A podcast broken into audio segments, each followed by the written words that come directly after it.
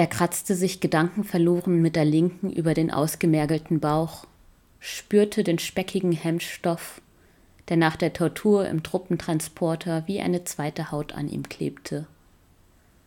Die rechte umschloss die ihm übergebene Kleinkaliberwaffe, die er frappierend nachlässig in die Hüfte stützte.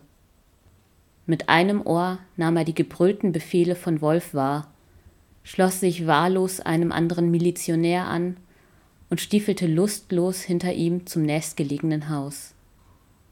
Mit einem fast ekelerregenden Elan trat der stiernackige Meister Propper vor ihm die Haustür ein, um dann jeden Winkel mit dem Gewehr im Anschlag auf Feindkontakt zu überprüfen. Typen wie der ließen Typen wie ihn blöd aussehen, und das mochte er nicht.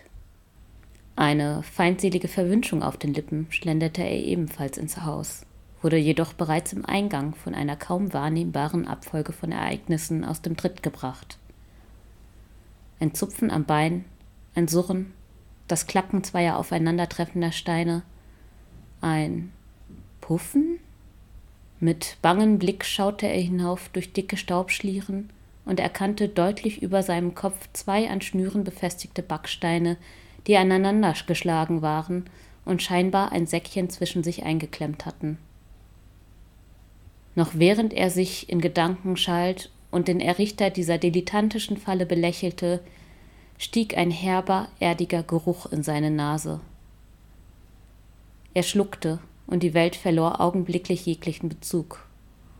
Farben verschwammen, Formen gingen ineinander über, und er sah und hörte Dinge, die er schon vergessen zu haben glaubte.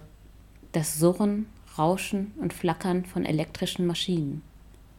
Das war unmöglich, jedenfalls hier draußen. Guten Abend, meine Damen und Herren. Das sind die Tagesthemen, krakelte ein alter Röhrenfernseher in der Ecke.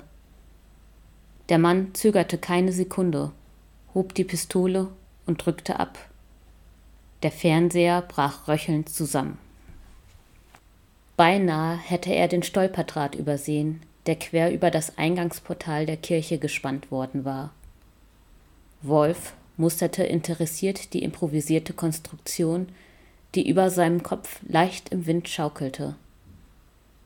Wenn er der feinen Duftnote in seiner Nase Glauben schenken durfte, befand sich in der Vorrichtung über ihm ein äußerst potenter halluzinogener Pilz, dessen Spuren als extrem bewusstseinsbeeinflussend galten schwer zu finden und noch schwerer korrekt zu behandeln. Nicht übel, wirklich gar nicht mal so übel. Mit solch einem cleveren Kerlchen ließ sich ganz bestimmt eine Übereinkunft treffen, und dieser Tumult wäre nichts weiter als eine peinliche Randnotiz in seinem Wochenbericht. Mit dem verbliebenen Arm hinter seinem Rücken und einem gewinnenden Lächeln auf den Lippen trat er auf das ungleiche Paar am Altar zu.